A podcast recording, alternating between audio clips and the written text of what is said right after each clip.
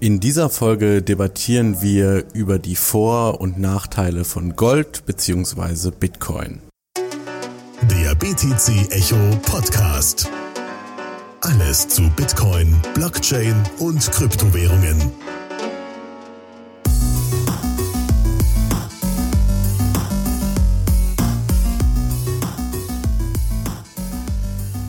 Hallo, herzlich willkommen zum BTC Echo Podcast mit Dr. Philipp Giese und Hallo. meiner Wenigkeit Alex Roos. Wir haben uns heute hier wieder zusammengefunden, um ein heißes Thema zu debattieren. Und zwar geht es um das Thema Gold gegen Bitcoin. Ja, das ist ja auch, ich würde mal sagen, also es ist zum einen ein heißes Thema und es ist ein Dauerbrenner-Thema. Ja. Ich meine, ich habe, ich glaube, im letzten Jahr gab es von, ich glaube, das war gold.de auch die angestoßene Debatte. Darauf hat unter anderem ich dann geantwortet. Was mir gefallen hat, war, der Ton war insgesamt von beiden Seiten sehr ruhig und sachlich und es war eine konstruktive Diskussion. Also es war weder von den, von den Goldbefürwortern jetzt extrem boshaft, noch von den Bitcoin-Befürwortern extrem anti-Gold, sondern man hat, beide Seiten haben halt abgewogen. Und ich fand es insgesamt einen großen Mehrwert. Wir werden die Links dazu auch in den Show Notes posten. Und aber für die Leute, die jetzt nicht so viel lesen wollen und auch um unsere Gedanken dazu ein wenig dem Zuhörer näher zu bringen, wollen wir ein wenig darüber debattieren. Ja. Äh, nur vorneweg auch noch ein Wort, äh, Wort der Warnung. Wir arbeiten ja beide bei BTC Echo und äh, sind deswegen natürlich auch BTC-affin, also Bitcoin-affin. Und deswegen haben wir uns gedacht, wir machen heute so eine kleine Mock-Debate, wo der eine von uns die Goldposition vertritt. Das heißt, Gold ist das bessere Geld oder was auch immer. Und äh, der andere vertritt die Bitcoin-Position. Und dafür haben wir hier eine physische Bitcoin-Münze am Start. Auf der einen Seite ist das Bitcoin-Logo, auf der anderen Seite ist nichts. Da, ähm, genau, die werfen wir jetzt. Ich werfe die und wenn das Bitcoin-Logo oben ist, dann darf ich Bitcoin argumentieren und wenn Gold, äh, wenn nichts oben ist, dann argumentiere ich Gold. Alles klar? Alles klar. Dann werfe ich die Münze. Ah, Und das ist Bitcoin. Ah, du bist also Bitcoin, ich bin des Teufels Advokat. Okay. Oder des Goldes Advokat, womit, Ja. ich, äh, womit ich jetzt natürlich nicht Gold und Teufel gleichsetzen würde. Das würde mein, mein Kontrahent am anderen Ende des Tisches vielleicht tun, aber ich denke, auch du bist jetzt selbst als Bitcoin-Vertreter nicht komplett gegen Gold gestimmt. Ja, doch, jetzt im Rahmen der Debatte äh, voll gegen Gold. Also ich glaube, Bitcoin ist einfach das äh, bessere Zahlungsmittel. Ähm, genau. Wir haben uns die ähm, Debatte so ein bisschen aufgegliedert nach den Punkten, die auch in den Artikeln, die Philipp gerade eben angesprochen hat, durchgegangen worden sind. Also einfach so ein paar Vergleichswerte. Und ja, steigen wir doch gleich ein, oder? Natürlich, gern. Okay. Also der erste Punkt, der ja auch von gold.de angesprochen wurde, war die Vermögenssicherung. Und ähm, okay, willst du anfangen oder soll ich? Na, man kann ja erstmal mit dem klassischen Goldargument vielleicht beginnen. Ähm, Gold ist eine Ressource, die im Vergleich zum klassischen Notenbankgeld auf jeden Fall deutlich limitierter ist. Wir wissen zwar vielleicht nicht, wie viel Gold da ist, oder es könnte möglich sein, dass man auf einem Asteroiden oder ähnliches mal riesige Goldvorkommen entdeckt, aber es ist auf jeden Fall unmöglich, ähm, sozusagen auf Gutdünken einfach mal neues Gold zu drucken, in Anführungsstrichen. Ähm, und in der Hinsicht ist natürlich das, äh, ist der Wert des Goldes im Vergleich zu zu Fiat-Währung auf jeden Fall gesichert. Fiat-Währung, da sind wir uns beide einig, ist sowieso, ähm, ist der Wert da nicht gesichert, aber da ich hier jetzt die Position des Goldes vertrete, würde ich auch sagen, ich meine, bei Bitcoin könnte man ja äh, auch sagen, da ist es doch äh, auch nicht wirklich gesichert. Klar, es wird über die Limitierung argumentiert, aber wie steht es denn mit dem spekulativen Wert von Bitcoin? Der spekulative Wert von Bitcoin. Ich weiß nicht, ich verstehe Vermögensversicherung, äh, Vermögenssicherung eher so in dem Maße, ähm, dass es jetzt zum Beispiel vor Inflation schützt. Dass ich praktisch mein Vermögen in diese in Bitcoin anlege jetzt und dann über die Zeit keinen Wert verliere. Und ähm, ja, wie du gerade gesagt hast, Gold ist ja endlich, beziehungsweise ist es selten, aber es ist irgendwo nicht so endlich wie Bitcoin, weil Bitcoin ja durch den Computercode auf 21 Millionen limitiert ist, wissen wir, wo die Grenze ist und dann geht's auch nicht mehr, es geht ja nie über die 21 Millionen, es nähert sich ja da so asymptotisch an. Und deswegen ist ja eigentlich von der Endlichkeit her ist ja Bitcoin besser. Ja. Wohingegen, ja. Ähm, ich würde, also das kann ich auf jeden Fall nachvollziehen, klar. Ähm, der, der Algorithmus impliziert, dass nicht mehr Bitcoin gedruckt wird, wozu ich da aber dann gleich auch noch was äh, äh, sagen muss. Ähm, wie ist es aber mit der Spekulation? Deshalb habe ich dieses Stichwort jetzt angeführt. Es stimmt, ähm, dass wenn ich 10 Bitcoin auf, meinem, äh, auf meiner Wallet habe, dann wird nichts darüber verfügen können, dass ich auf einmal nur noch neun habe. Oder dass auf einmal von den 21 Millionen, mit den 10 Bitcoin auf meiner Wallet habe ich ja von den 21 Millionen einen bestimmten Anteil, dass diese 21 Millionen aufgebläht werden. Da stimme ich voll und ganz zu. Ähm, bei der Spekulation ist es, wie, wie ist es damit? Ich meine, was ich mir da vorstellen könnte, wäre, dass man vielleicht auch gar nicht jetzt immer als Gegenwert den Euro sehen muss, weil letztendlich das, was im Augenblick sicherlich bei einem jungen Asset wie Bitcoin passiert, ist nun mal ein, ich sage mal in Anführungsstrichen, Raten des, äh, des Euro- oder Dollar-Gegenwertes. Ähm, aber wann wird sich das, äh, wann wird äh, sich das festigen? Wann wird man einen stabilen äh, Kurs haben? Wie, wie, mhm. Was braucht es dazu? Also ein äh, stabiles Preisniveau meinst du? Genau. Ja, ich denke, es braucht mehr ähm, Volumen im Markt, dass du halt Bitcoin tatsächlich als Zahlungseinheit oder als Zahlungsmittel benutzt. Und wenn ich mir dann zum Beispiel eine Brezel kaufe von Bitcoin, dann fügt dieser Kauf dem Marktvolumen hinzu und er gibt praktisch einen zusätzlichen Referenzpunkt, wie viel denn ein Satoshi jetzt gerade wert ist. Mhm. Und äh, je mehr Transaktionen da praktisch im Markt passieren, ja, stellen wir uns mal vor, hier die Volkswirtschaft in Berlin würde exklusiv auf Bitcoin funktionieren, dann hätte ich extrem viele Anhaltspunkte von anderen äh, Trades, die praktisch um mich herum passieren, wie viel denn gerade was wert ist. Und ähm, ja, dadurch denke ich halt, dass das Volumen letztendlich auch zu mehr Stabilität führen würde? Äh, ich denke, da kann ich mich auf jeden Fall anschließen in der Meinung. Also ich meine, das ist natürlich eine Sache, es muss auch ein Konsens über einen gewissen Wert entstehen und fairerweise jetzt aus der Goldposition gesprochen, hat da Gold natürlich den gewissen Vorteil, dass Gold als ein wertvolles Asset kulturübergreifend Jahrtausende lang bekannt ist. Also sozusagen ist nicht mehr äh, man aus dieser Experimentierphase, wo man dann überlegt, ist Gold oder Kupfer mehr, was kann ich dem, dem Händler jetzt bieten? Kann ich ihm Gold, Kupfer oder Kaurischnecken ähm, bieten? Dass man darüber schon längst hinweg ist. Da, da stimme ich äh, zu. Eine Sache, eine letzte Sache vielleicht noch, die, ähm, die mich als Goldvertreter, als Goldbug ähm, etwas bei Bitcoin beunruhigt. Es ist ja nun mal so, der Code von Bitcoin ist ja Open Source. Mhm. Und was hindert mich jetzt zum einen daran, meinen eigenen Bitcoin aufzumachen? und den dann anzubieten. Also ich meine, wir wissen ja auch, es gibt ja, es gibt ja wie, äh, wie heißt, würden die Mainstream-Medien sagen, und im Augenblick vertrete ich eine Position, die näher an den Mainstream-Medien als an BTC Echo ist. Es gibt ja über 1000 Kryptowährungen, ignorieren wir mal, dass ein Großteil davon Token sind. Mhm. Ähm, und es gibt diverse Hardforks von, äh, von Bitcoin. Es könnten immer weitere entstehen.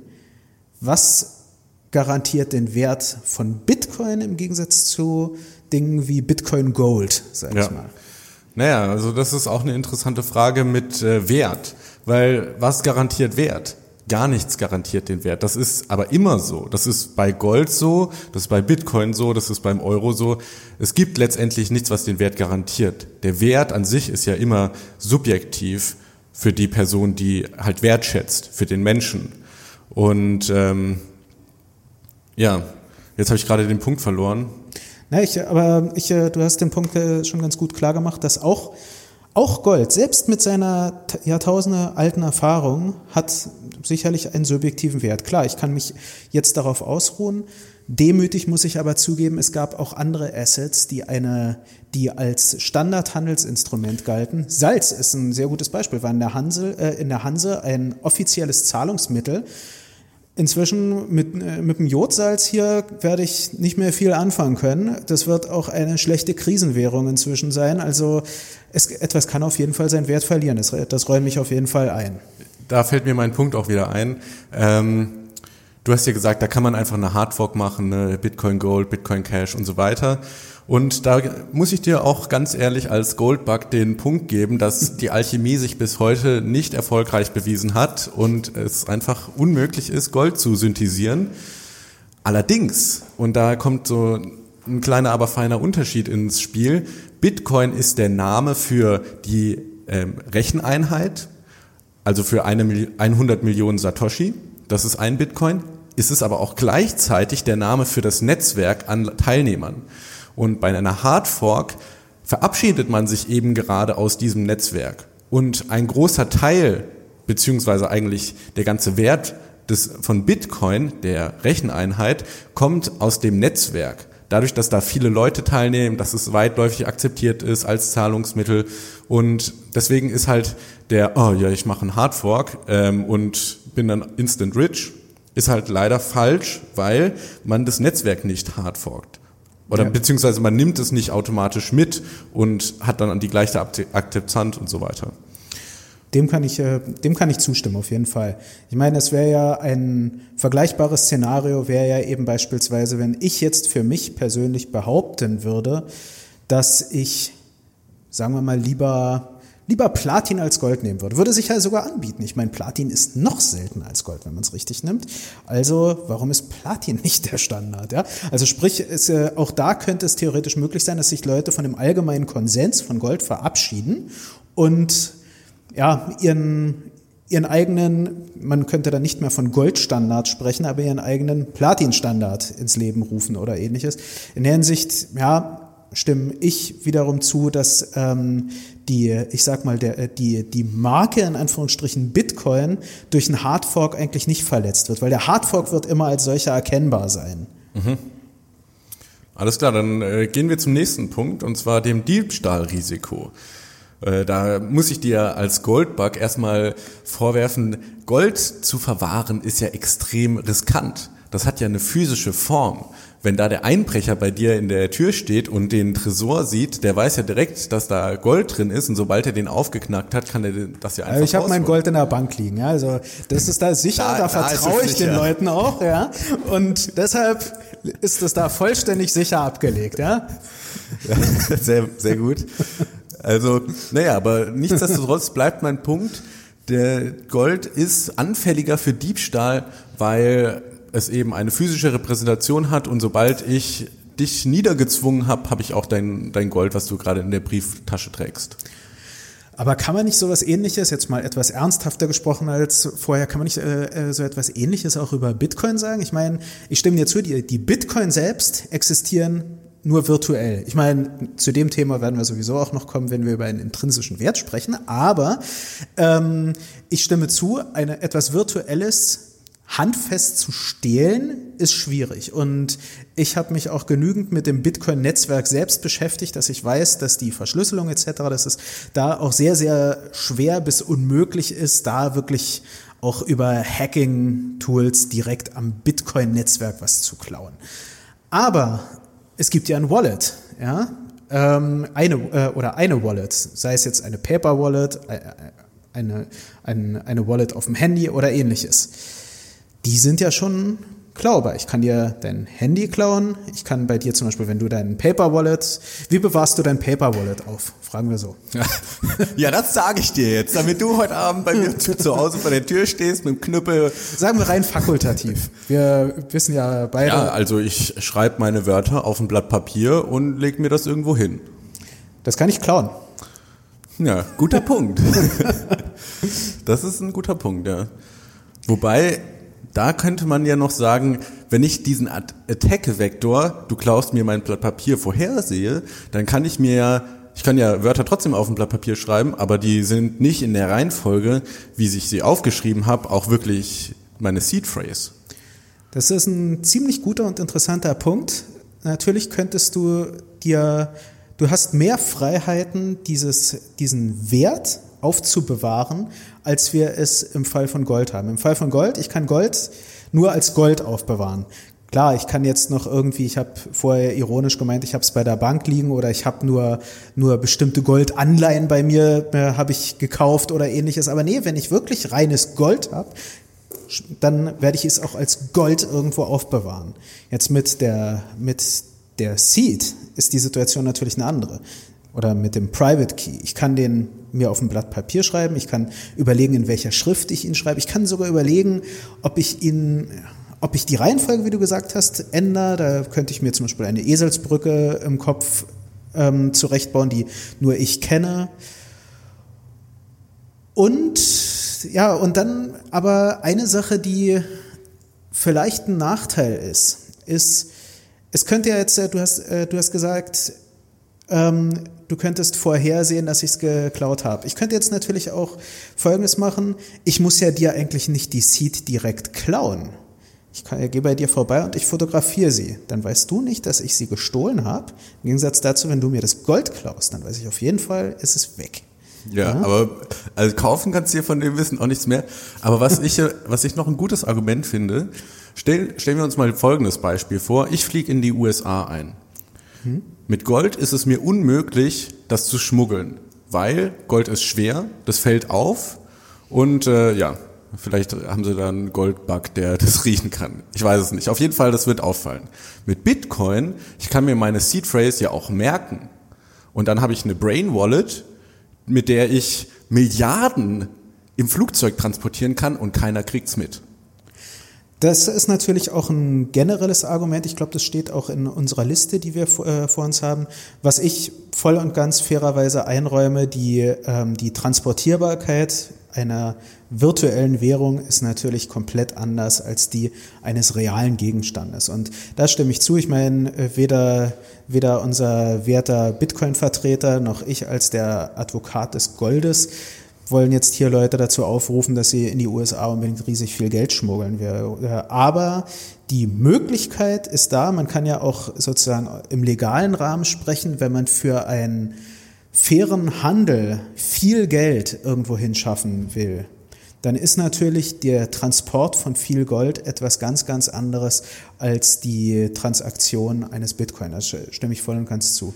Nochmal kurz zum Diebstahlrisiko. Ähm, ich habe jetzt noch mal darüber nachgedacht. Fairerweise könnte es möglich sein, dass die, das Kopieren einer, äh, einer Seed nicht einfach nur ein Nachteil ist. Gut, fairerweise, es stimmt. Es kann sein, dass ich die, äh, ähm, der, der Seed habhaft werde durchs Kopieren. Es ist und äh, dich sozusagen das nicht mitkriegen lasse und auf einmal ist dein Geld weg. Das stimmt. Das da bin ich immer noch der, vertrete ich immer noch die Meinung, das ist schlimm. Fairerweise kann man aber natürlich auch den Spieß umdrehen. Äh, jemand mit einer Paper Wallet könnte mehrere davon anlegen an verschiedenen Orten. Und jetzt nehmen wir mal an, er bekommt mit, dass, der, der, dass das eine Versteck aufgebraucht wurde, äh, dass das eine Versteck aufgebrochen wurde oder dass dort irgendwas suspicious ist. Dann könnte er theoretisch äh, ein anderes Paper Wallet, eine andere Paper Wallet nutzen und damit sein Geld auf ein neues Konto zum Beispiel verlagern. Das ist, da stimme ich auch äh, zu. Äh, es ist im Bitcoin-Rahmen deutlich leichter, Geld woanders hin zu transferieren, als ich das mit Gold machen würde. Und mhm. das Interessante ist auch, es skaliert natürlich ganz, ganz anders als im Fall von Gold, wo ich, wenn ich, drei, äh, wenn ich 30 Kilo Gold verfrachten will, dann habe ich damit deutlich größere Mühen als mit einem Kilo Gold, während wenn ich 100 Bitcoin woanders hin verfrachten will, ist es dieselbe Mühe wie mit einem Bitcoin. Höchstens die, ja. Trans äh, die Transaktionsgebühren können anders sein. Ja, da habe ich irgendwann mal so ein lustiges Bild auf Reddit gesehen, wo ähm, so verglichen wurde in Meme-Form, ne? Links Bitcoin-Transaktionen 100 Millionen Euro und rechts Gold-Transaktionen mit 100 Millionen Euro und bei Gold ist dann halt so die ganze Straße abgesperrt, irgendwie 15 Polizeiwagen, die praktisch da zwei Geldtransporter bewachen und so weiter. Und bei Bitcoin passiert das eigentlich ähm, ganz, ja, ganz normal, beziehungsweise wie jetzt auch eine 50-Cent-Transaktion funktionieren würde. Ähm, genau. Ein Punkt hatte ich gerade noch. Ach, jetzt ist er mir schon fast wieder entfallen. Ach so, ja, genau. Äh, du hast vorhin gesagt, wir wollen keine Leute dazu aufrufen, Geld äh, zu schmuggeln. Natürlich nicht. Wir wollen ja niemanden zu illegalen Aktivitäten anstiften. Ähm, aber ein, ein kleiner feiner Unterschied. Man muss immer bedenken, die Bitcoin, man transportiert keine Bitcoin. Die Bitcoin liegen immer auf der Blockchain selbst. Das heißt, ob ich jetzt in Deutschland bin oder in Amerika, die sind, zu, die sind überall praktisch. Die sind ähm, in so einer Wolke über uns drüber. Was ich transportiere, sind die Private Keys. Und das ist vielleicht nicht das gleiche wie das Geld selber zu transportieren. Ja, ist halt, äh, als würde man Login-Daten transportieren. Genau. Das äh, hat jetzt nicht äh, direkt was mit dem Thema zu tun und das ist nur ein Gedanke, den ich sowohl für dich als auch für den Zuhörer gern sagen äh, will. Es wird ja häufiger darüber debattiert. Es gab jetzt häufiger auch Nachrichten, ich glaube, wir hatten auch darüber häufiger berichtet, dass ähm, bei Einreise Leute ihre Krypto, ihr Kryptoeigentum offenlegen äh, sollen. Und was mich, äh, mich jetzt gerade, was ich mich frage, ist, ob das in dem Sinne so statthaft ist, weil wenn man vom Technischen spricht, ist ja, wie gesagt, die Sache, ich transportiere keine Bitcoin mit mir, sondern ich transportiere Login-Daten in ein bestimmtes Netzwerk mit mir herum. Mhm. Also sprich, das ist, äh, ich frage mich, ob das juristisch überhaupt so vergleichbar ist mit. Also meiner Meinung nach ist es kein Geldtransport. Ja, ge ja genau. Das, äh, das ist etwas, darüber sprechen wir beim anderen Podcast. Alles sicherlich. klar. Gut, dann kommen wir zum nächsten Punkt und zwar der Kriminalität ähm, greife ich dich mal wieder direkt an mit Gold. Ähm, ja, jede Goldtransaktion ist ja komplett anonym. Ja, du kannst mir einen Groschen Gold in die Hand drücken und sagen, bring den hier mal um, und keiner wird jemals nachverfolgen können, dass du äh, mir den Auftrag gegeben hast. Wohingegen bei Bitcoin, da sieht man, da sieht man zum Glück, dass die Transaktion passiert ist. Ja, das, äh, ich finde es interessant, dass das als ein positives Argument für Bitcoin verkauft wird.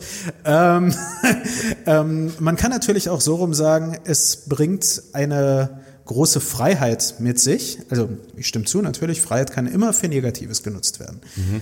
Das aber äh, theoretisch gesehen Gold für äh, halt was Anonymes ist, dass ich das Gold eines Wohltäters nicht von dem Gold eines Schurken unterscheiden kann, ist eine große Stärke. Das ist, das, äh, ähm, das zeigt, dass das, äh, dass das Gold wertneutral ist. Mhm. Das äh, ist deshalb auch wichtig, wenn ich dir gell, äh, dieses Gold gebe, und jetzt nehmen wir mal an, ich bin ein Schurke, dann soll dich das doch nicht belasten. Und wir erinnern uns an die Debatte mit der Silk Road.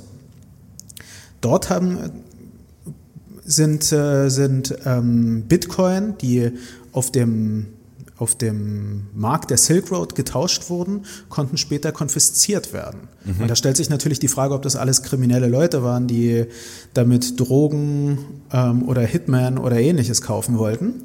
Und deshalb ist das sogar eher ein positives Argument.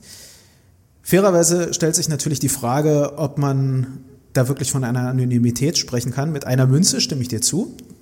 Aber auch da ist natürlich die Fragestellung, wie anonym ich bin, wenn ich persönlich irgendwo hingehe mit der Münze etc. Ja? Mhm. Also ähm, im Gegensatz dazu ist es natürlich, je nachdem, was für eine Anonymität man haben will, ist es deutlich anonymer, dass ich mit einem Klick mit der Maus ans andere Ende der Welt was überweisen kann. Mhm. man muss ja immer die Anonymität vor dem Staat oder vor Google von der Anonymität gegenüber der Ehefrau oder den Eltern unterscheiden. Und, das ist ein guter Punkt. Und da kann, ist auch ganz interessant, da merkt man, dass, ähm, dass es unterschiedliche Formen von Anonymität gibt. Dazu äh, könnte man dann sogar nochmal einen eigenen Punkt machen. Ich will, äh, für, äh, kurz will ich ihn nur abschließen, dass ähm, Jetzt habe ich es vergessen. nee, aber eine Sache zum Thema Kriminalität ist natürlich, da muss man ja auch unterschiedliche Formen von Kriminalität unterscheiden. Es stimmt, dass ich ähm, sozusagen anonym einen Hitman oder ähnliches oder äh, mit Gold bezahlen kann. Aber Kriminalität und Bitcoin ist doch eine wunderbare Geschichte, die gerade im Jahr 2017 sich wunderbare Synergien erzeugt hat. Ich erinnere da nur an Ransomware oder was Monero betrifft, an Crypto Mining. Sowas alles kann ich mit, äh, mit Gold nicht machen. Also ja, das stimmt wohl. Mit Gold musst du den Arbeiter in der Mine physisch zwingen zu meinen und bei Bitcoin kannst du halt ein Virus auf dem Computer spielen, der dann alle Daten verschlüsselt und sagt, überweist so, viel, so und so viel Bitcoin an die und die Adresse bis da und dahin oder du siehst deine Daten nie wieder entschlüsselt. Und äh, ja, wenn man da mehrere Jahre Bildermaterial drauf hat von Familie und so weiter, dann ist das natürlich schon ähm, nicht so schön. Das stimmt. Da, den Punkt, den gibt's bei Gold eigentlich gar nicht. Bei Gold gibt's nur die Good Old Brute Force Attack, dass ich genau. mit einem Baseballschläger bei dir zu Hause stehe, beide Knie zertrümmer und dann den Safe leer räume. Richtig, und das ist ein Vorteil. ja? das, äh, es gibt nur einen Attack-Vektor. Genau. Okay, sehr gut. Äh, als alltägliches Zahlungsmittel. Jetzt kommen wir ja wirklich zum ähm, Meat of the whole thing. Was ist denn jetzt tatsächlich das bessere Geld? Bitcoin oder Gold? An sich muss man sagen, ähm, die Frage ist doch äh, schon längst beantwortet. Die Frage wurde doch im Januar 2018 beantwortet. Sage ich jetzt einfach mal ganz provokant. Wie waren da, ähm, wie viel musstest du, wenn du, sagen wir mal, nehmen wir mal nicht den Kaffee, weil du würdest niemals Gold äh, als Tauschmittel für einen Kaffee nehmen. Aber, oder man würde es selten machen, für einen guten Kaffee. Aber ähm, nehmen wir mal ein Auto oder so etwas. Wie viel musste man denn so an Transaktionsgebühren für eine 1000-Euro-Transaktion im Anfang Januar 2018 zahlen in Bitcoin? Ja gut, das kommt jetzt natürlich darauf an, von wo man die Transaktion macht, ob das von dem Coinbase-Account ist, wo man keine Transaktionsgebühren einstellen kann oder von der ähm, Pro-User-Wallet, wo man die Satoshi pro Byte eingeben kann, aber es waren schon mindestens 10 Dollar, wenn man optimiert hat. Und wenn man nicht optimiert also hat, dann war man bei 50, 60 Dollar pro Transaktion. Also ich habe sofort 60 Dollar für eine 1000 Euro Transaktion verloren. Ja. Das ist ja eine Menge. Ja, aber die Transaktionskosten werden sowohl für die 1000 Euro als auch für die 10 Millionen ähm, Bitcoin-Transaktionen wären sie nur 60 Dollar gewesen. Das heißt, es ist natürlich immer, wenn man jetzt eine kleine Transaktion machen will, prozentual ist es dann mehr, aber bei einer sehr hohen Transaktion ist es dann prozentual sehr wenig. Aber damit stellt sich ja dann für mich die Frage, ich gebe ja gern zu, dass in der heutigen Zeit Gold, jedenfalls wenn wir in, der, in dieser wie soll man sagen, Bilderbuchform als Goldbarren oder ähnliches denken, ist es vielleicht kein alltägliches Zahlungsmittel, dass ich mir bei Starbucks meinen Kaffee Latte damit holen kann, aber dann gilt es doch auch für Bitcoin eigentlich kaum, wenn ich das so mitbekomme. Ja, da muss ich dir recht geben. Also als alltägliches Zahlungsmittel eignet sich Bitcoin momentan noch nicht wirklich. Vor allem die Akzeptanz ist ja auch gar nicht da. Es nimmt ja keine Sau. Wohingegen, wenn ich, dich, wenn ich dir ein Stück Gold anbieten würde, für einen Kaffee jetzt zum Beispiel, dann würde wahrscheinlich im Hinterkopf bei dir trotzdem eine Glocke klingeln, irgendwo, ach ja, ist ja Gold. Es kann ja nicht wehtun, das Gold zu haben. Ah. Wobei das natürlich, da äh, muss man ja auch fairerweise einräumen, habe ich auch im ersten Podcast kurz erwähnt gehabt. Das ist natürlich auch ein Nachteil beim Gold, weil wenn ich am Verhungern bin und ich habe nur einen Goldbarren, dann werde ich mit dir nicht feilschen können und dir einen halben Goldbarren oder ein Drittel Goldbarren geben können. Warum du willst, nicht? weil ich das Gold kaum zerteilen kann. Es ist schwieriger zu zerteilen als einen Bitcoin. Wenn ich einen okay. Bitcoin habe, dann habe ich im Augenblick ungefähr knapp 8000 Dollar. Gut, das ist ein bisschen gesunken, aber 8000 Dollar ist nicht wenig. Für 8000 Dollar würde ich mir den teuersten Kaffee der Welt holen, aber ich kann Bitcoin, das äh, gebe ich gerne zu, sehr schnell, sehr feinteilig zerkleinern. Mhm. Natürlich die Transaktion, äh, Transaktionsgebühren sind ein, können ein großes Problem werden, wie man in der Rallye Januar 2018 sah. Ich weiß auch, dass mit Hilfe vom Lightning Network will man da auch einiges an einer Lösung arbeiten, aber ja, wie gesagt, mein mein Punkt bleibt weiterhin bestehen, dass diese Transaktionsgebühren vielleicht äh, der Nutzung als alltägliches Zahlungsmittel im Weg stehen. Ob jetzt Gold in dem Sinne besser ist, kommt natürlich auf die Goldmenge an und Ich glaube, auch das ist schwierig. Also ich persönlich würde da sogar fast sagen unentschieden, weil auch mit Gold werde ich bei Starbucks, wird zwar jemand im Hinterkopf vielleicht denken, oh, das ist Gold, aber er vertritt ein Unternehmen. Und jetzt dem Chef zu erklären, ja, aber dieses Gold ist in Wirklichkeit mehr wert als die 2,50 Euro. Wir müssen die nur eintauschen und so weiter. Da wird auch der Chef sagen, ja, also du hast den Kaffee im Augenblick umsonst rausgegeben. Ja, okay. Aber ich meine, wenn man jetzt bei dem Starbucks-Beispiel, klar, wenn, ich, wenn mir jetzt der Kaffeeladen selber gehört, dann könnte ich das ja selber entscheiden als äh, Chef.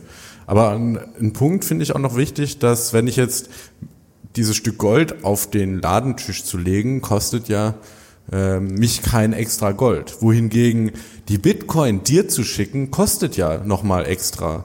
Und ähm, das ist auf jeden Fall ja, ein scheinbarer Vorteil, den Gold hat. Aber da will ich noch äh, differenzieren, das ist halt auch nur, wenn ich mich physisch am gleichen Ort wie du befinde. Wenn ich sobald, äh, sobald ich was über eine größere Distanz kaufen will, stellt sich die Frage, wie kriege ich denn das Gold zu dir? Und äh, dann wird es wahrscheinlich teurer. Da stimme ich voll und ganz zu. Das ist nämlich eine, eine Schwäche des Goldes, äh, die mir dann auch aufgefallen ist. Wenn man irgendwo was bestellt, dann möchte ich ja nicht nur das, äh, ein Paket mit dem Gold hinschicken, sondern ich möchte ein Paket mit dem Gold sicher hinschicken. Mhm. Und da muss ich erstens, wäre man bei dem klassischen Vertrauensproblem, ich muss dann der Post vertrauen können. Gut, ich muss der Post auch für die Waren, die mir gesendet werden, vertrauen, aber dann müsste ich den, äh, ihr doppelt vertrauen. Und zweitens, es, also spätestens ab einer bestimmten Goldmenge muss es sehr gesichert sein. Und drittens, es dauert natürlich. Ja, also, Stimmt, und ja. mit der großen Sicherung kommt dann natürlich auch, da gebe ich auch gern zu, da muss ich auch sowas wie eine Gebühr zahlen, weil ähm, dann muss ich per Einschreiben mit Rückschein, pa äh, Paketversicherung etc. pp. Das wird dann auch teuer. Hm. Okay, alltägliches Zahlungsmittel, also ja, hat beides seine negativen ähm, Beigeschmäcker. Seiten, ja. Genau, deswegen ist vielleicht ist ein Unentschieden. Ich finde es unentschieden. Ja, ist ein Unentschieden. Also ich räume ein, dass äh, Bitcoin also wahrscheinlich, wenn man was aus dem Katalog bestellt, ist Bitcoin wahrscheinlich besser als Gold. Das äh, als alter Goldbug, der ich seit einem Münzwurf vor ungefähr einer halben Stunde bin, räume ich ein, da ist mhm. Bitcoin vielleicht besser. Na gut, okay, kommen wir zum Gebrauchswert. Der heiß ähm, umschriebene intrinsische Wert. Genau. Bitcoin hat keinen intrinsischen Wert. Das sage ich jetzt einfach mal ganz offen. Im Gegensatz dazu kann ich mit Gold zum Beispiel wunderbar die Kontakte meines, äh, meines Headsets ähm, na, beschichten und damit für einen besseren Kontakt sorgen. Ja, also da in dieser Hinsicht hat Gold auf jeden Fall mehr ähm, ja, Use Cases als Bitcoin. Allerdings, das habe ich ja auch eingangs schon mal gesagt, intrinsischer Wert ist, eine, ist ein Widerspruch. Das gibt's gar nicht. Beziehungsweise ein intrinsischer Wert ist ein dahingehenden Widerspruch, dass es immer voraussetzt, dass es einen Menschen gibt, der das wertschätzt. Also auch wenn du den Leiter baust, muss es einen Menschen geben, der den Leiter braucht. Also den besseren äh, Goldadapter. Ja, richtig. Und ähm, alle Wertschätzung geht vom Menschen aus.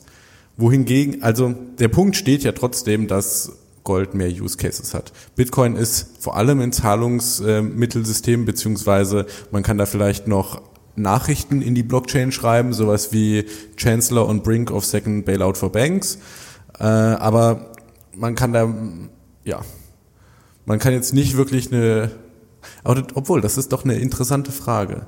Für was kann man denn die Bitcoin-Technologie noch benutzen? Weil wenn wir dann um so Sachen wie Lightning reden und Smart Contracts, dann ist das ja auch nochmal ein anderer Anwendungsfall vom gleichen Fabrikat, oder? Da stimme ich zu.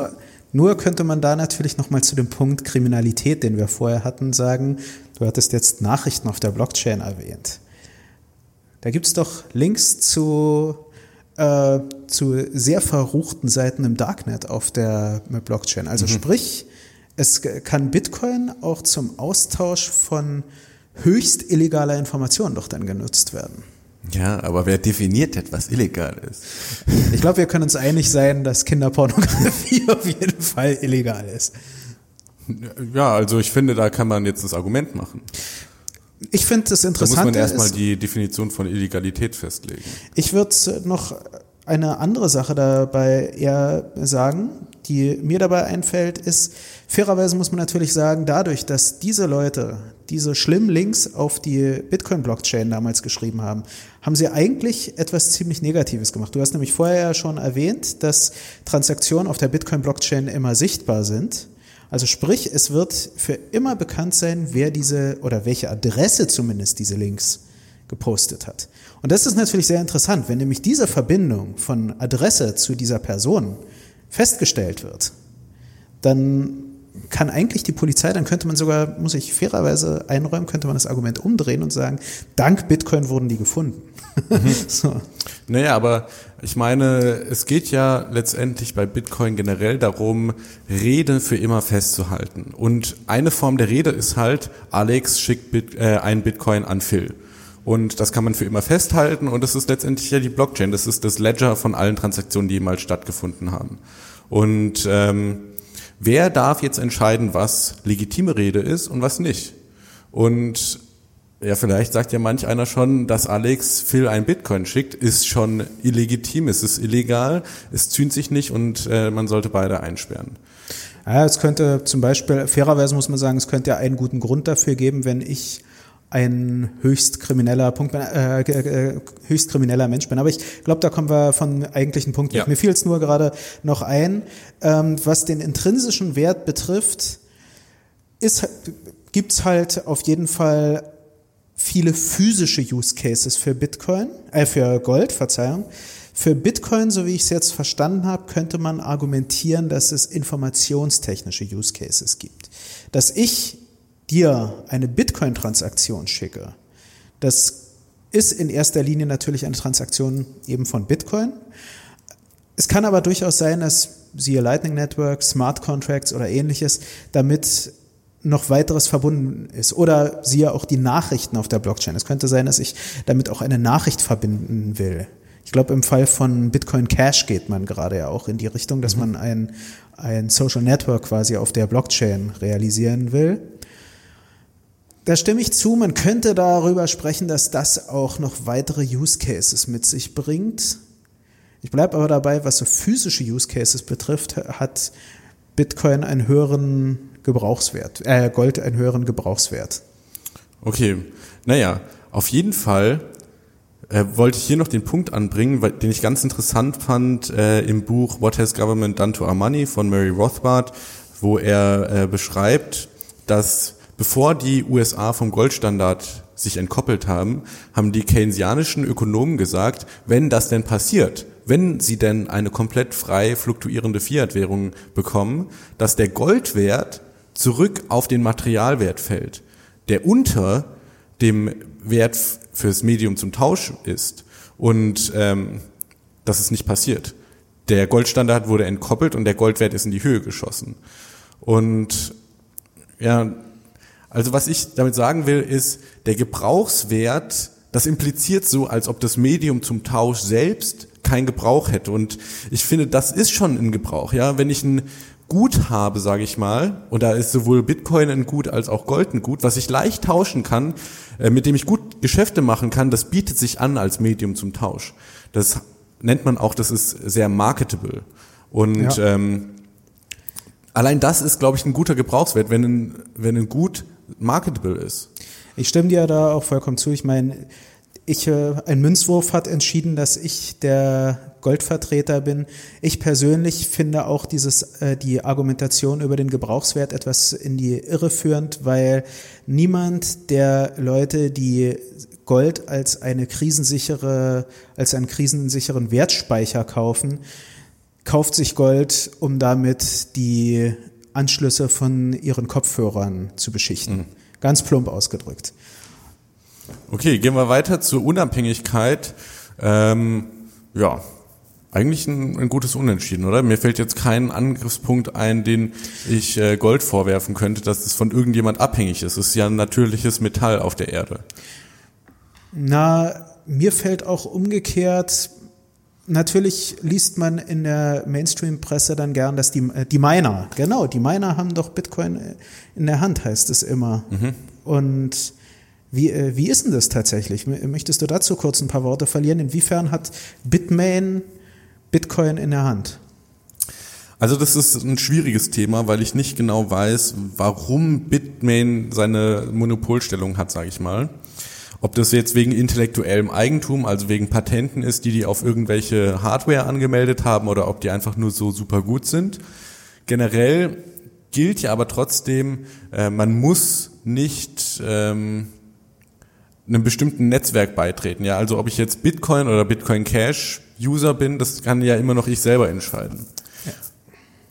Dazu aber ein mhm. Punkt, wir hatten ja, ähm, ich glaube im Zusammenhang Inflation hatten wir ja gesagt, dass Bitcoin auch eine Art Brand ist. Wenn, also die Leute würden schon erkennen, dass ich dann mich Bitcoin Cash, Bitcoin Gold, Bitcoin Diamond oder so anschließe. Und widerspricht sich das nicht ein wenig gerade? Also ich Doch, du hast, du hast recht. Ähm, dann vielleicht ein besseres Argument. Wenn Bitmain die Unabhängigkeit von Bitcoin gefährden würde, und das ist ein und wir nehmen jetzt mal an, die Unabhängigkeit ist ein Verkaufsargument für Bitcoin, dann würde Bitmain dem Wert seines eigenen Investments eigentlich schaden. Deswegen ist es immer im Interesse mhm. von Bitmain, da vielleicht einen großen Stake drin zu haben, aber trotzdem das Ding nach wie vor unabhängig fahren zu lassen. Ich denke, ein Punkt, der mir gerade noch so kommt, ist, man darf auch nie vergessen, die Miner sind nicht die einzigen, die, die einzigen Stakeholder, die Kontrolle über das Netzwerk haben. Jeder, der eine Full Node aufsetzt, ist eigentlich mit das Rückgrat dieses Netzwerks. Und es stimmt zwar, dass die Miner theoretisch gesehen Transaktionen in die Blöcke äh, oder sie schreiben Transaktionen in die Blöcke etc. in der Hinsicht haben sie Macht über die Generierung von neuen Blöcken, aber die Blockchain an sich ist nicht in der Hand der Miner, nur die nur die Entwicklung neuer Blöcke. Also in der Hinsicht hat man auch eine Art ähm, wechselseitige Beziehung von zwei unterschiedlichen Stakeholder-Gruppen. Aber in der Hinsicht, ich denke insgesamt kann man sagen, dass was die Unabhängigkeit betrifft, kommt man da auf etwas Ähnliches. Man könnte überlegen, dass so die unterschiedlichen Formen der, ähm, dass es unterschiedliche Aspekte gibt, wo das eine unabhängig ist, das andere weniger. Also klar, bei der Transaktion muss man darauf hoffen, dass irgendwann ein Miner im Fall von Bitcoin die Transaktion bewilligt. Im Fall von Gold ist halt auch wiederum die Sache, da auch da gibt es eine gewisse Form von von einem Vertrauen, dem ich mich fügen muss, nämlich wenn jetzt zum Beispiel ich ein ich sage jetzt mal ganz plump, ähm, äh, ein ähm, Gold kaufe, was aus einem frischen Schürfprozess irgendwo in China entstanden ist oder so. Da könnte es auch sein, äh, die haben auch Kontrolle, die, die das Gold nach dem Schürfen veredeln und äh, von, von Restbeständen anderer Metalle befreien. Die kontrollieren natürlich die Qualität des frisch geschürften Goldes. Und denen geht es eigentlich ähnlich wie Bit, äh, Bitmain. Die haben eigentlich auch kein Interesse daran, ihr eigenes Asset zu ruinieren, also sprich Gold gemischt mit irgendwelchen Fe äh, mit irgendwelchen Metallen auf den Markt zu bringen, mir zu verkaufen. Aber natürlich, da gibt's, denke ich, in beiden Assets solche Wechselbeziehungen, sagen wir es mal einfach so. Mhm. Gut. Fällt mir jetzt auch nichts mehr zu ein. Ähm, dann gehen wir weiter zu Einfachheit. Naja, Möchtest du dazu was sagen? Also mit Blick auf die Uhr finde ich, äh, machen wir vielleicht noch die äh, wichtigen Sachen. Würde ich auch Zum sagen. Beispiel sowas wie Volatilität. Ja, also ich, du könntest das jetzt gleich rumdrehen, was ich sage, aber ich sage, mit Bitcoin kann ich doch viel mehr Profit und Rendite machen als mit Gold. Natürlich. Im Fall einer Rallye. Fairerweise muss man aber auch sagen, man vergisst natürlich bei Gold auch immer wieder, Gold hatte auch nicht immer den Wert von, äh, den, den es jetzt hatte, sondern es gab natürlich auch eine Gold Rally mal. Ja, also die, ich weiß es jetzt nicht, ob es die Silent Generation war oder die darauf folgende, die, das müssten dann die, sind das dann die Babyboomer? Ich mhm. komme mit den Begriffen immer ein wenig durcheinander. Ähm, eine von denen hat sehr viel Geld in Gold gepackt und hat damit natürlich auch den, den Goldpreis in Anführungsstrichen manipuliert, weil das war damals das klassische Asset zum Speichern von, ähm, von Geld. Später kamen erst Dinge dazu wie der Housing Market zum Beispiel, der, der Stock Market und jetzt eben im Augenblick der Cryptocurrency Market und so. Ja, ähm, aber ich würde es jetzt also, was die Nützlichkeit als ähm, Zahlungsmittel betrifft, ist es doch schlecht, dass man, dass die Leute dann fröhlich hoddeln und darauf hoffen, ja, der, der Kurs steigt an und dann verkaufe ich, wenn es teuer ist und dann habe ich ganz viel Euro. Ich, da finde ich eigentlich Gold, äh, Gold als etwas, was ich nicht nur dazu habe, damit ich es irgendwann mal teuer in Euro verkaufe, sondern als etwas, was für lange Zeit diesen Wert haben wird, vielleicht sogar ewig in Anführungsstrichen, zumindest meine Lebzeiten lang, ähm, ist doch dann was viel Besseres. Oder wie siehst du das? Naja, also wenn ich mich entscheiden könnte zwischen etwas hat immer den gleichen Wert und etwas steigt tendenziell im Wert, würde ich, glaube ich, eher letzteres nehmen.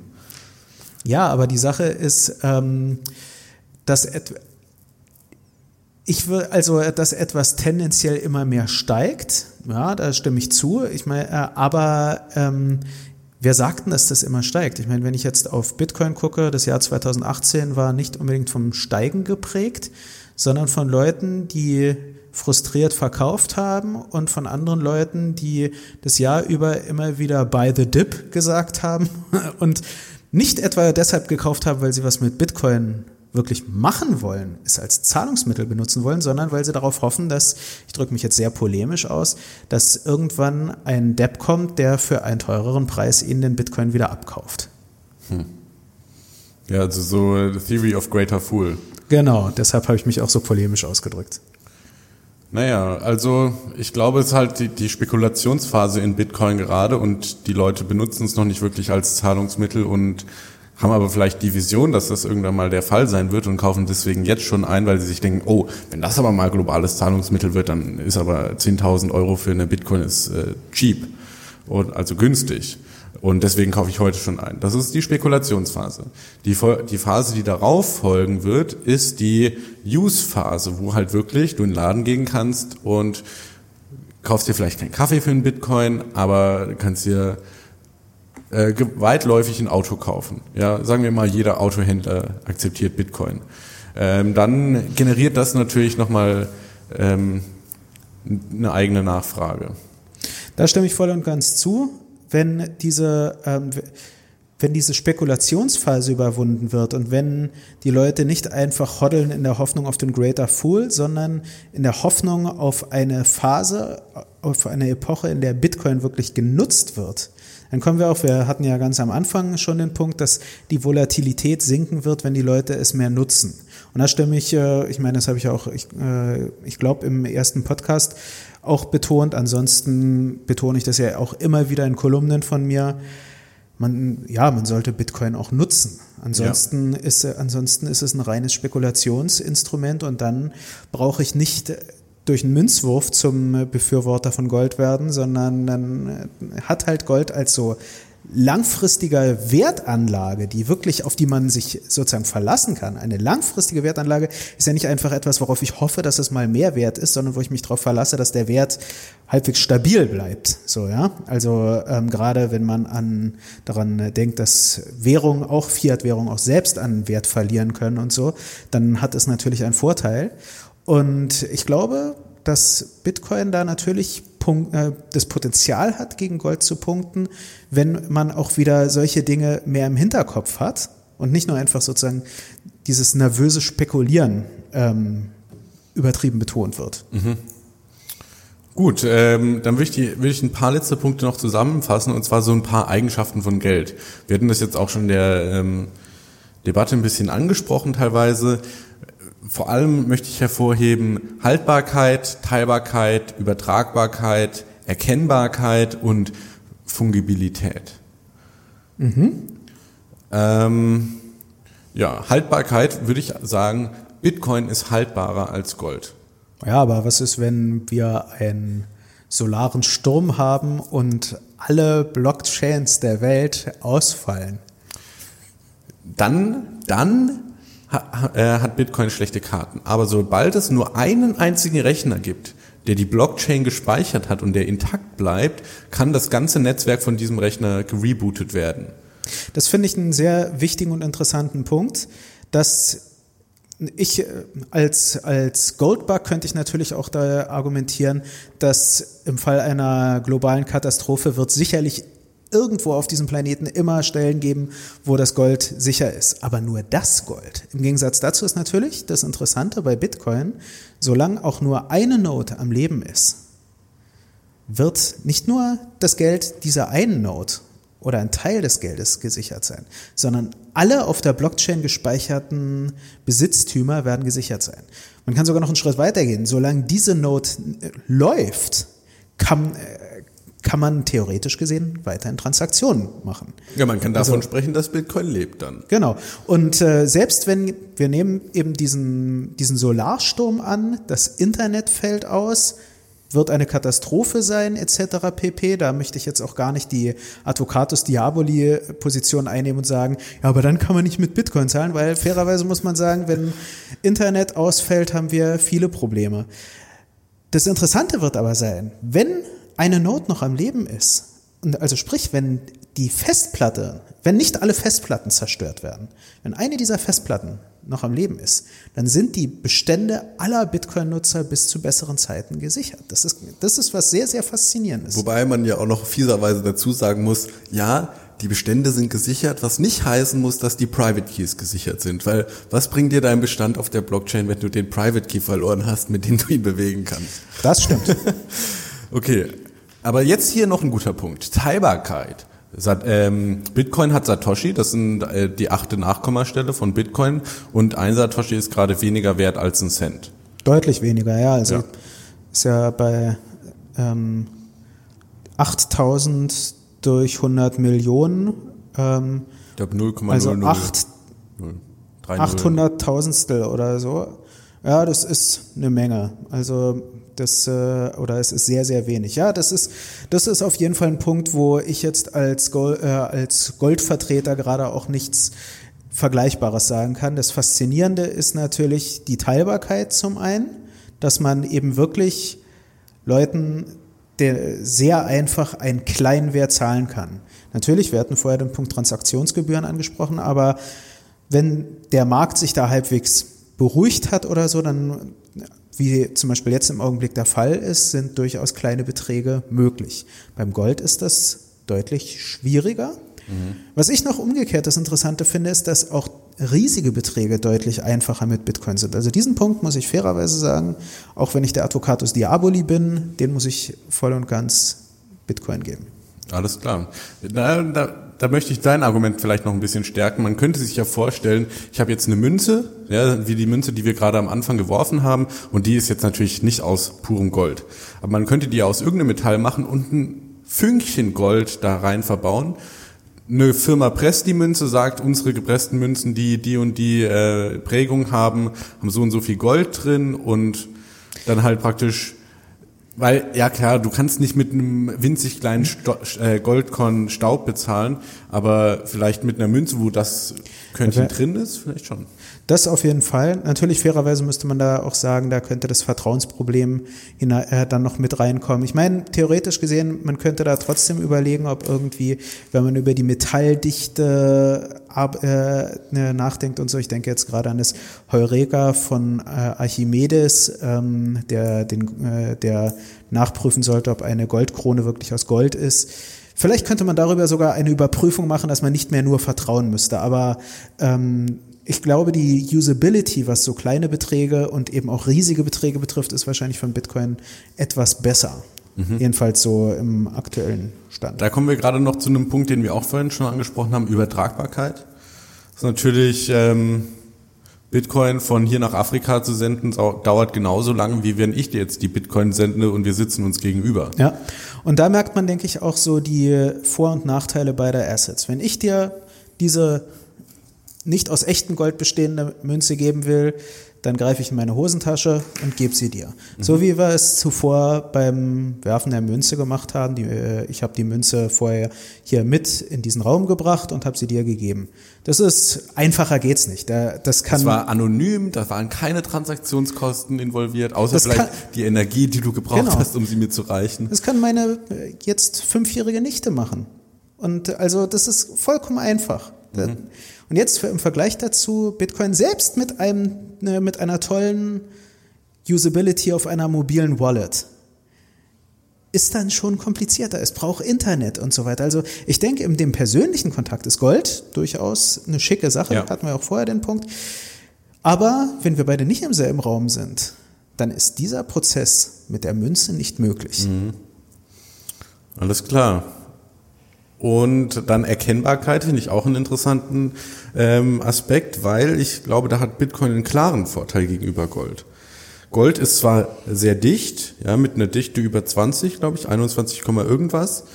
Das heißt, wenn du ein Stück Gold in der Hand hast, du merkst, dass, dass es äh, kein natürliches Metall oder kein normales Metall ist, sondern dass es halt was äh, Besonderes ist. Aber du weißt nicht genau, ob das jetzt 100% ist oder 98% pur, ja, wie viel Karat das hat. Und bei Bitcoin, wenn deine Wallet-Software sagt, ist angekommen, dann ist auch wirklich nur, also dann ist auch wirklich das Bitcoin angekommen und Bitcoin Cash zum Beispiel jetzt auf Bitcoin zu schicken, also Bitcoin Cash jetzt mal als Falschgeld äh, betrachtet, äh, ging, geht einfach nicht. Die Software übernimmt die Erkennung für uns und ähm, das ist doch ein Vorteil gegenüber Gold. Natürlich könnte man aber auch sagen, da muss ich der Software ja auch vertrauen können. Guter Aspekt, ja, oder guter Punkt.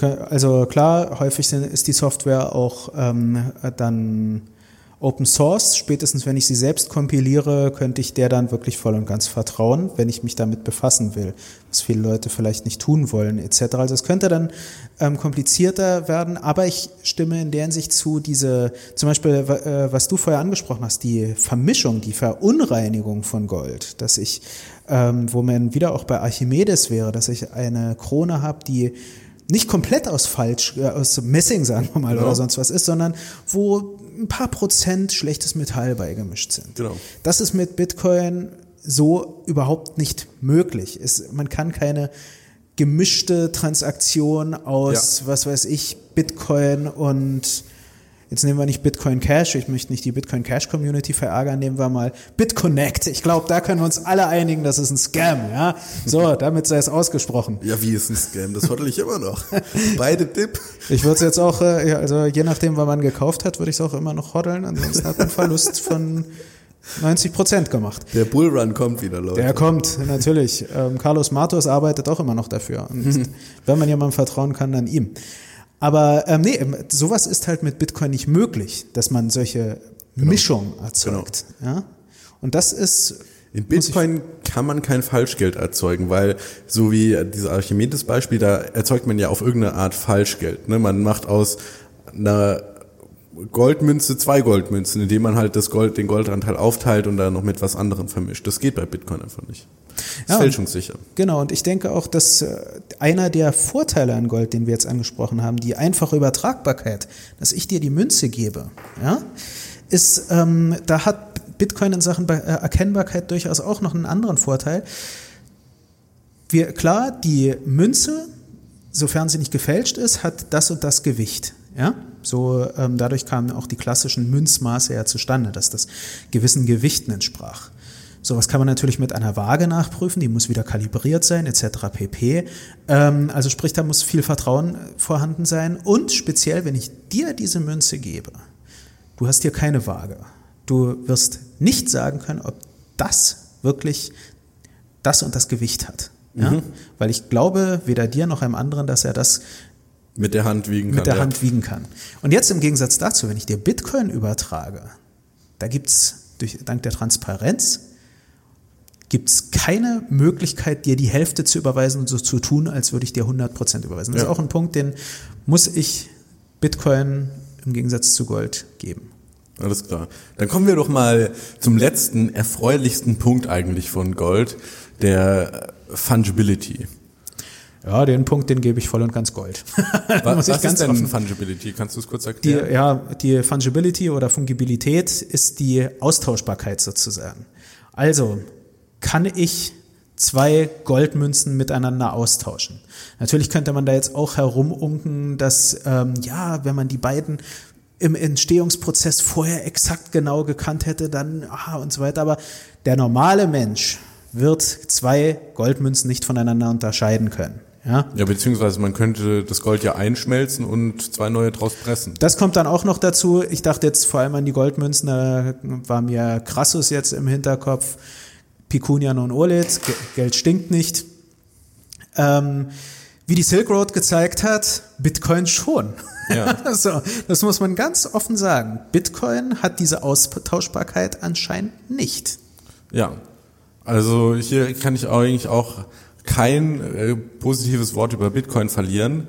Das ist ähm, ein großes Problem, wenn dann auf einmal sowas wie Silk Road passiert und dann gibt der Staat eine Liste heraus, eine Blacklist, wo dann draufsteht, die und die Bitcoin, also jetzt vereinfacht gesagt mit der und der Seriennummer, ähm, dürfen nicht mehr angenommen werden. Und ich habe jetzt, was weiß ich, vor fünf Jahren ähm, in Bitcoin investiert, freue mich, dass ich jetzt super reich bin und möchte bei Coinbase äh, auscashen, schicke meine Bitcoin dahin und krieg eine Fehlermeldung, vielleicht sogar noch ähm, ja, eine Warnmail, oh, Sie haben hier gerade geblacklistet Bitcoin an uns gesendet, äh, das FBI steht in drei Minuten bei Ihnen vor der Tür oder so. Und da müssen Sie erstmal erklären, wo Sie die herhaben. Das ist, ähm, kommt daher, dass bei Bitcoin wirklich halt jede Transaktion in der Blockchain festgehalten wird und man kann da mit einem sogenannten Chain Analysis Programm reingehen und das halt mal nachzeichnen, wer dem dann wem wie Geld geschickt hat und wenn dann halt bekannt ist, ach diese Adresse hier gehört übrigens der Silk Road und ach diese Adresse gehört übrigens Coinbase und da sind sie mit ähm, ähm, Pass angemeldet, dann kann man da halt das dann nachverfolgen und das ist immer eindeutig äh, möglich. Jetzt gibt es bestimmte Aspekte, um diese Fungibility, die Austauschbarkeit bei Bitcoin wiederherzustellen, aber das ist momentan alles optional und noch nicht ganz ausgereift. Deswegen, der Punkt geht definitiv an Gold. Ja, das stimme ich zu.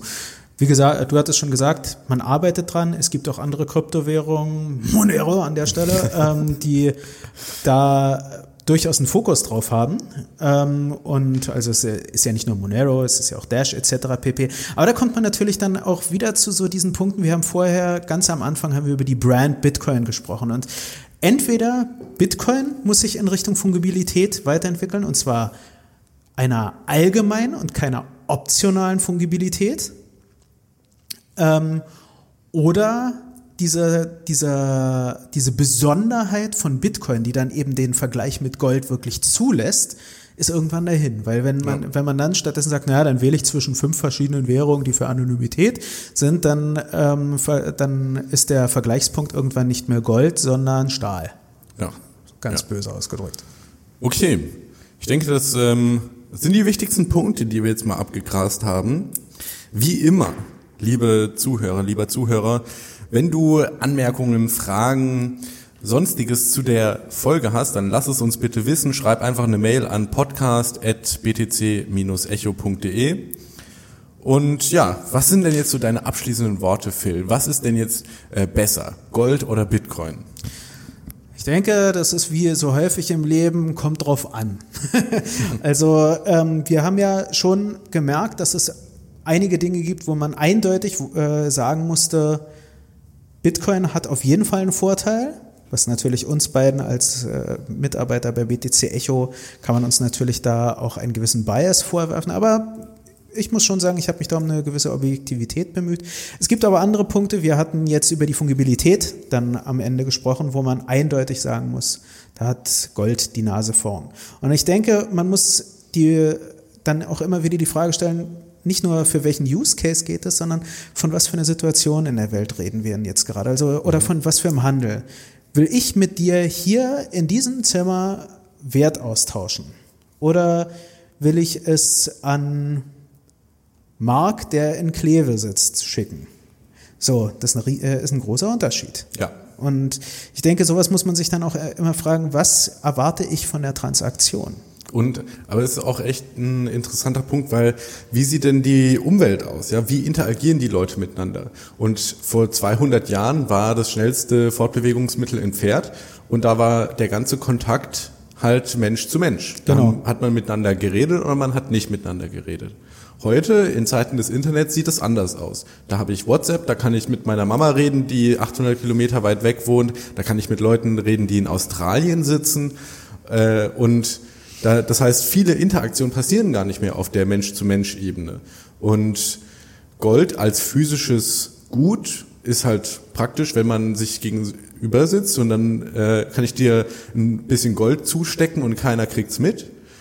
Wenn wir jetzt aber am anderen Ende der Welt sitzen und das Gleiche machen wollen, dann sieht es schlecht aus, weil dann müsste ich selber losgehen oder einen losschicken, der das praktisch für mich macht. Das heißt, da, entweder ist es sehr, sehr aufwendig oder ich habe eine dritte Partei, die Der diesen Aufwand übernimmt und äh, die ich halt entsprechend dafür bezahlen muss. Ja, das ist ein sehr guter Punkt.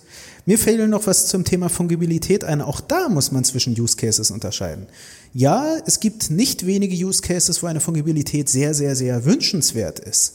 Du hast jetzt vorher angesprochen, man hat irgendwoher Bitcoins anno dazu mal gekauft, die halt wusste man vorher nicht in der Silk Road verwendet waren und dann ist man Nese und so weiter. Aber ähm, bei großen Transaktionen zwischen Banken zum Beispiel könnte das durchaus sinnvoll sein, dass man das wirklich fälschungssicher hundertprozentig nachvollziehen kann. Ähm, Seifedern, wie spricht man den aus? Seifedin Amus? Ja, Seifedin Amos spricht sich ja für den Bitcoin-Standard statt dem Gold-Standard aus. Und das ist eins der Argumente, was er auch liefert, dass an sich Bitcoin ein wunderbares Instrument für Zentralbanken tatsächlich darstellt, weil es eben übertragbar ist über weite Entfernung. Man kann riesige Beträge sehr schnell schicken im Vergleich zu Gold. Und, ähm, und da ist natürlich die Transparenz und die fehlende Fungibilität kann da sehr, sehr hilfreich sein. Ob, die, ob das jetzt fungibel ist oder nicht, spielt doch keine Rolle, weil es geht doch da jetzt eigentlich eher um die Übertragbarkeit, oder? Ja, nee, mir fiel bloß gerade ein, das kann natürlich auch in solchen Fällen, kann es zu einem, zu einem positiven Aspekt der Trustlessness führen. Dass man dann weiß, okay, das Geld war da, da, da und da. Und das kann jetzt natürlich in dem Silk Road Fall ist das sehr, sehr negativ. In manchen Fällen kann das aber auch sehr positiv sein, in denen es wirklich um eine, um eine Transparenz der, ähm, in Anführungsstrichen, Lieferkette geht. Ja, so Provenance-Dinge. Alles klar, gut. Dann haben wir auf jeden Fall eine gute Stunde äh, voll gelabert. Ich würde vorschlagen, ähm, eventuell kommt da irgendwann mal noch eine Anschlussfolge. Das wenn wir noch ein bisschen Feedback von euch gesammelt haben, vielleicht dann mit Bitcoin gegen was anderes, was vielleicht besser ist. Pfandflaschen. genau. Bitcoin gegen Pfandflaschen. Also, vielen Dank fürs Zuhören. Wir hören uns in der nächsten Folge. Dann Ja. Bis dann. Bis dann. Tschüss.